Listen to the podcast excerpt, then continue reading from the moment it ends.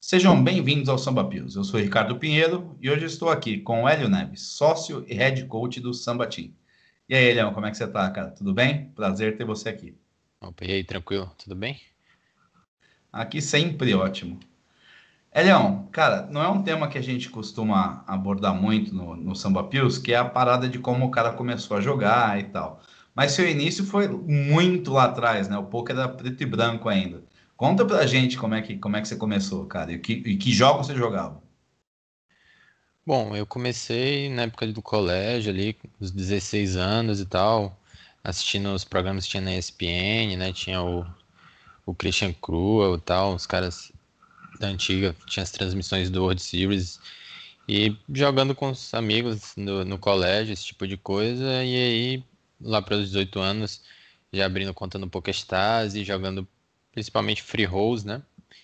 E aí, aos poucos, ganhando os free rolls e tal, e jogando uns jogos mais baratos que tinham na época, né?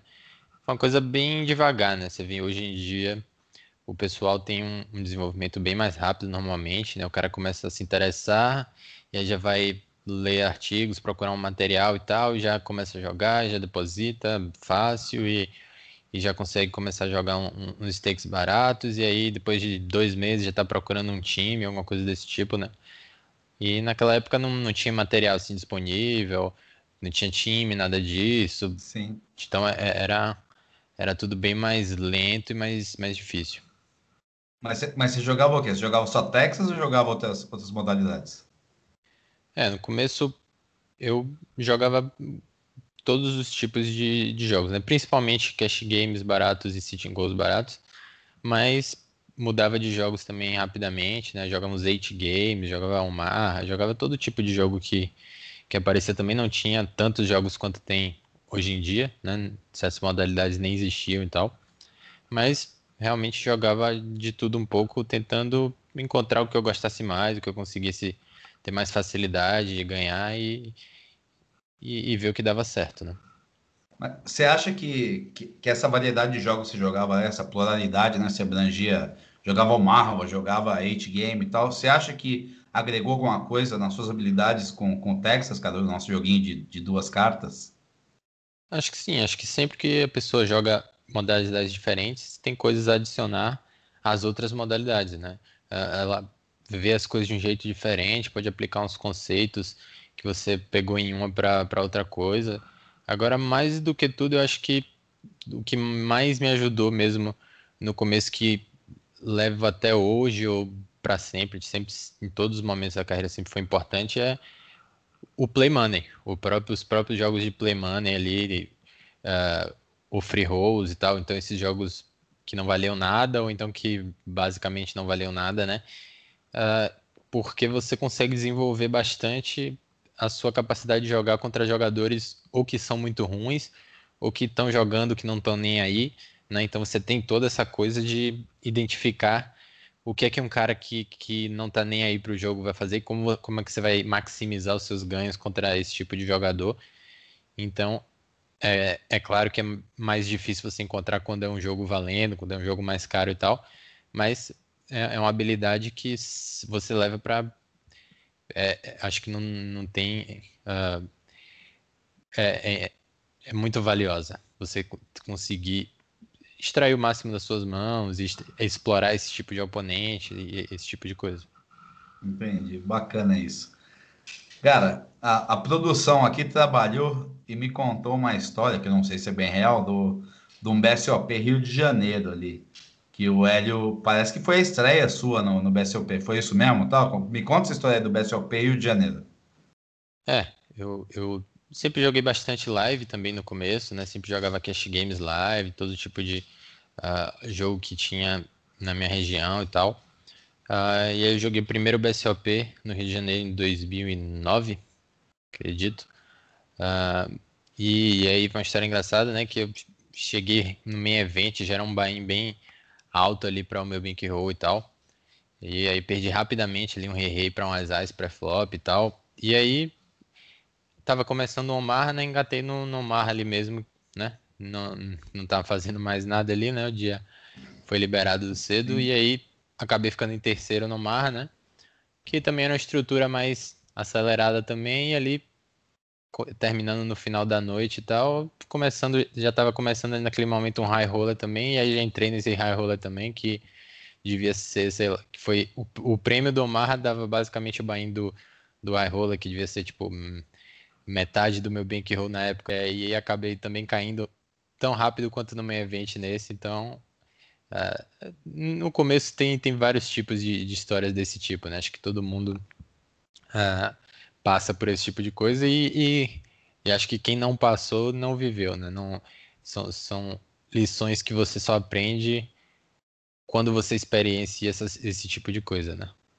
Não, fal, falando em lições e, e, de ser um jogador arrojado ali, de não ter medo de, de, de, de dar os bains e, e, jogar, lá atrás você montou o seu primeiro time com, com o Leonel, se eu não me engano, foi em, em 2014. E foi mais ou menos ali que você começou a, a desenhar o copo de neve, né? Como é que foi essa experiência? Como é que, como é que rolou esse papo? É, eu desde 2009 eu jogava bastante. Foi quando eu me fixei na modalidade, né? Jogava bastante heads up sitting goal. E aí focava quase que exclusivamente ali, conseguia uns resultados muito bons ali na época, mas aí quando o, o jogo é um jogo bem repetitivo, né? É bem diferente de torneio e tal, que o torneio, né? Cê, a qualquer momento você pode chegar na mesa final e aí é uma, é uma, uma experiência bem diferente ali. Como você tem dias que você vai perder tudo bem mais rapidamente. Então, você nunca sabe o que vai acontecer, né? quando você joga um jogo como, por exemplo, um Heads Up Sitting Goal, é um jogo bem mais monótono. Você sempre sabe o que vai acontecer, né? Ou você vai ficar em segundo, ou você vai ficar em primeiro. Sempre vai ser a mesma quantidade de fichas, sempre vai ter um oponente, não vai ter, tipo, uma mesa com três caras bem agressivos, ou então no outro dia você vai ter uma mesa que tá todo mundo foldando, não. É um oponente só, então varia bem menos essa coisa. Então, um jogo bem repetitivo, então de vez em quando ia jogando uns torneios e principalmente também quando tinha as grandes séries, Cup, T-Cup, W-Cup, é, eu sempre jogava bastante torneios e aí lá para 2014 me chamaram para começar um time lá o pessoal de Salvador, quatro, cinco jogadores ali é, pela experiência mesmo, né, para ver uh, se dava certo essa coisa de ter um time, ensinar os caras torneios, esse tipo de coisa. E aí também foi uma época que começou a, a cair a, o movimento no heads up, né? Cada vez menos jogadores jogando, hoje em dia bem mais parado essas modalidades. Uh, e aí então eu fui gradualmente mudando o foco para os torneios e aí a partir de 2015 estava jogando exclusivamente os torneios. Né? Em 2015, é, eu juntei o time com o time do Sidens, que tinha na época, a gente fez o Copo de Neve. E aí que deslanchou bastante, né? Ah, com a ajuda do Sidens, e, e o time ficou bem grande mesmo. E na época ali era um dos três maiores times ali do, do Brasil, bem, bem rapidamente, né? Elião, você estava lá com, com o Silence, montou o, o, copo de neve, você teve muito, sempre teve muito tino, né, para perceber as coisas tal. Você é meio que um, que um bluff catcher da, da vida, assim, você consegue perceber as coisas muito rápido. Eu queria que você contasse é, como é que você tem essa percepção, contasse. Ah, vamos resenhar um pouco aqui, me conta um pouco de, de, de como é esse seu lado. É, na, nessa época teve, teve, uma história engraçada nessa época do, do copo de neve com o Silence Uh, sempre foi um cara que fez as coisas assim bem. Uh, é, tomava bastante iniciativa, né, e tal, e uh, fazia as coisas bem rapidamente, né, e é uma situação que aconteceu engraçada, hum, por exemplo, no Copo de Neve, foi quando é, ele me chamou a... Uh, coloquei um cara para dentro do time aqui, ele nem, nem, me, nem me consultou nem nada, né, já tinha acertado com o cara, e aí me chamou, ah, tô aqui trocando uma ideia em áudio com ele aqui, a gente está discutindo as mãos, entra aí para você conhecer, né? E aí, rapidamente, ali em, em pouco, poucos segundos ali na, na ligação, já senti um, uma coisa assim bem errada com esse cara, né? Tipo assim, já, já falei, sabe, pô, não sei se eu queria que você tivesse colocado esse cara para dentro não e tal. Uh, era melhor talvez a gente pegar mais informações e tal não, não senti muito o perfil dele ali, alguma coisa ali não me cheirava bem. E aí, Uh, acabou que ele continuou no time mesmo. E aí não deu muito certo, nem muito errado, nada demais aconteceu. E depois de alguns meses ele saiu. Só que aí a parte engraçada foi que depois dele sair alguns meses, né? Uh, a gente foi descobrir, né? O pessoal que acompanha o, o CSGO vai, vai conhecer a figura. Ele era o, o famoso cheater do CSGO, né? O ASPX. Então a gente nem, nem sabia na época, tal, não, não tinha mais informações. Ele usava até um nome diferente do nome original dele e tal. Uh, e aí acabou que, que a gente teve essa experiência com ele. Nossa, que, que homem, que tino, né? E parece que tem um outro episódio aí no, no, no, circuito baiano aí, no circuito nordestino, que você também enxergou alguma coisa que estava meio esquisita, não foi? É, no, nessa, nessa época ali, uh, no, no, circuito baiano, ali um pouco no Nordeste, na Bahia e tal, uh, em é, cerca de sete, oito anos atrás e tal, uh, não só lá, mas o poker de maneira geral era muito menos profissional, né, como é hoje. e então tinha muito mais golpes e catrupes e coisas bem uh, questionáveis assim na, na, no cenário, né, que, que hoje em dia é bem mais raro, né? É, e nessa época no, no, no, tinha no circuito baiano, no circuito nordestino ali, tinha uma galera fazendo todo um, um esquema lá de dealers e de cartas marcadas, era uma coisa bem uh, o pessoal tava puxando uma grana alta ali dos, dos torneios, cash games, uh, e acabou que uh, cada vez mais pessoas ficavam sabendo e tal, mas o pessoal do poker tem bem essa coisa de muitas vezes sabe de uma coisa errada que está acontecendo e tal, mas não tem o peito para tomar uma atitude, né? E eu que acabei tomando atitude e, e, e cantando a parada e divulgando e falando o que estava acontecendo e até teve até me prejudicou em, em certo momento porque o pessoal não sabia se eu estava falando a verdade, ninguém ia, eu estou indo contra o, o, o, pessoal lá que, que tem respeito na região e tal, mas depois de algum tempo, né, veio tudo à tona e tal, e, e, e acabou tudo bem, né, e o pessoal foi afastado do, do circuito e tudo mais, mas foi uma coisa que aconteceu. Inclusive, teve uma história engraçada uh, de um cash game também, uh, que, eu, que eu jogava.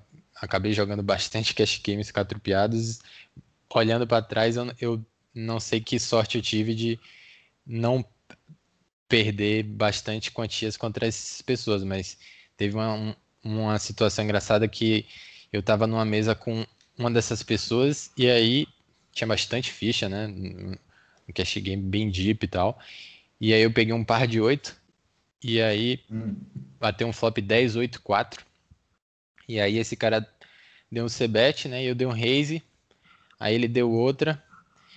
E aí, né, eu já tô é, imaginando que ele tá bem forte, né? Mas ele pode ter uma trinca de 10 ali melhor que a minha, mas pode ter uma trinca de 4 também pior. E aí eu acabei, é, vou dar o call aqui e vou provavelmente perder tudo no turn, né? Não tenho muito o que fazer aqui, minha mão é muito forte. Aí eu sem paguei. Sem escape. Pois é. Aí eu paguei, o turn dobrou 4. Hum.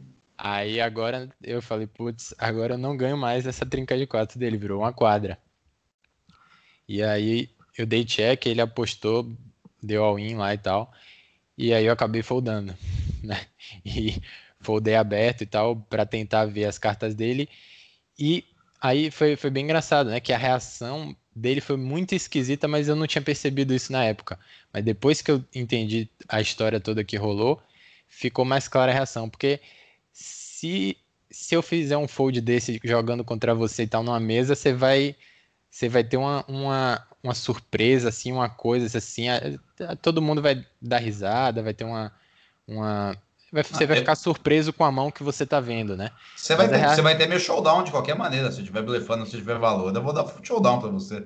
É, pois é, mas você vai, com certeza você vai ficar surpreso, mas ele não ficou surpreso de ver minha mão, e aí depois que eu entendi, é porque ele sabia qual era a minha mão, a mão era armada, e ele tinha um par de 10 para o Full House Nuts ali, né? Mas é, não, não teve a surpresa, né? Quando, quando você vê showdown, você vai ficar surpreso, pô, ele foldou isso, não, o cara já sabia minha mão o tempo todo e ficou puto de que não deu certo.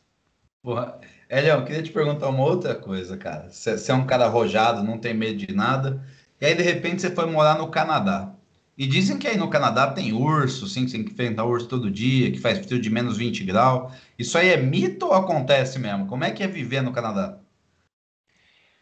É, é bastante frio, com certeza. Chega a menos 20 no inverno e tal. Ah, mas de maneira geral é, é, é bem tranquilo. É, é, bem mais tranquilo que, que o Brasil e tal. É, é difícil eu dizer muito sobre a experiência, porque a minha experiência também é uma experiência uh, que não é a experiência uh, que a pessoa teria fora desse, desses últimos um ano e meio aí que, que a gente está passando, né? Então, uh, talvez é tão tranquilo assim porque realmente temos lockdowns e, e todo esse tipo de coisa nesse momento que uh, é um momento bem diferente do padrão, mas é, eu gosto, é um, é um, é um lugar bem tranquilo e eu, eu gosto dessa tranquilidade e tal. uma coisa, mas não gosto de cidades muito grandes, esse tipo de coisa. Entendi. Então a parte do urso não deve ser mito, então. Nem o urso tocou sua campainha, né? Acho que é mais a, a Rússia aí. Esse tipo de coisa. Justo. Cara, queria voltar um pouquinho atrás e perguntar para você como é que foi quando vocês é, fizeram a junção do, do copo de neve com o samba, né? E queria saber também o que isso impactou no seu jogo. É, foi muito importante, né? A gente se juntou em 2017, né? A gente tinha uh, basicamente o, segundo e o terceiro maior times do Brasil, né? Que era o Samba e o Copo de Neve. E a gente se juntou realmente para virar o, o maior time, né? E rapidamente a gente conseguiu alcançar muito mais do que a gente imaginaria ali naquele momento e com certeza afetou bastante o meu jogo também. Eu não. Eu comecei a focar nos torneios a partir de 2015, meio que exclusivamente, mas eu não tinha muitas referências, assim, muito contato próximo com jogadores uh, de nível do maior nível mundial, né? Você é do cara do HO ali, né? Do, do, jogo do jogo tete a tete, né? Sim, sim, mas acho que é, é muito importante você ter um contato com jogadores que estão no mais alto nível, né? E eu tinha apenas o, o Sidens ali, a gente não tinha uh, no nosso time assim jogadores que jogavam ultra high stakes também nem nada. E aí indo pro samba, né, já uh, tendo mais contato com o Kelvin que eu tinha um pouco, mas é bem diferente quando você quando o cara não, não quer esconder mais nada para você, né? O cara quer te passar tudo porque agora ele ele tá na mesma que você e tal.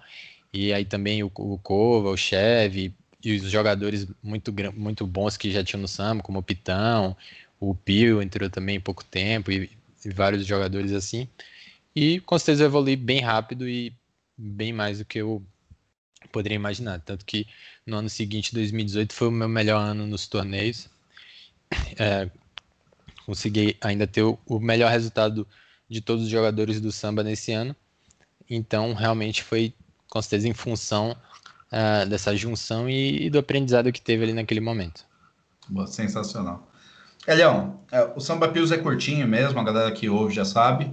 E esse espaço aqui também já é padrão. Quem está acompanhando o Samba Pios sabe que a gente abre o microfone para o convidado falar sobre suas redes sociais, deixar um recado, mandar beijo para a mãe, enfim. É um espaço democrático aqui, você pode falar o que você quiser, o microfone está aberto para você. É, eu acho que pegando nessa, nesse, nesse nesse assunto que a gente estava, acho que é, é, o mais importante para quem está buscando a evolução do poker e tal é, é ter o contato com, com jogadores que vão te puxar para frente, né? Então, de preferência, jogadores melhores do que você, ou jogadores pelo menos do seu nível e que você consegue estudar, que você consegue uh, trocar ideias e, e evoluir. E a diferença que isso vai fazer na sua evolução em, em termos do, do, quanto tempo você vai alcançar os seus objetivos, vai ser é, é, é incalculável, né? O quanto é, é, é mais rápido esse tipo de, de, de, coisa, né? Que é isso que a gente tenta proporcionar dentro do samba, né? Não só no time principal, como no, no sambinha, que são jogadores que estão tentando começar a ser profissionais, até mesmo no pagodinho, que são jogadores que estão iniciando sua, o seu conhecimento no jogo ali para talvez um dia chegarem a, a se profissionalizar também. Claro. É isso. Bem, obrigado demais pelo seu tempo. Sucesso, GL sempre. E é isso aí. Valeu, abração. Abração pra você, cara. E é isso, turminha. Esse aí foi mais um Samba Pills. E ouça a gente. A gente tá no Spotify, a gente tá no Instagram. Procure a gente lá, tá bom? Abraços.